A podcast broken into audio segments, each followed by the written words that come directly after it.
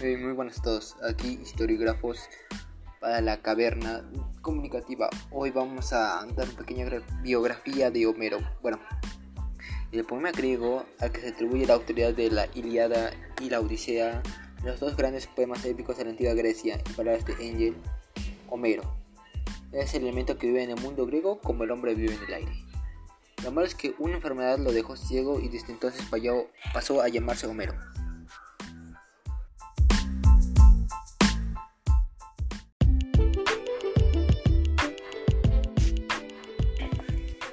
Y muy buenas tardes, aquí historiógrafos para la caverna comunicativa. Hoy estamos ahora con la biografía de Sófocles. Bueno, Sófocles un poeta trágico griego, autor de obras como Antígona y Edipo Rey. Se estuvo junto con Esquilo y Euripes. Entre las figuras más destacadas de la tragedia griega, bueno, las obras más notables fueron Edipo Rey, Edipo Colono y su fallecimiento fue en 406 a.C. Atenas. Bueno, muchas gracias.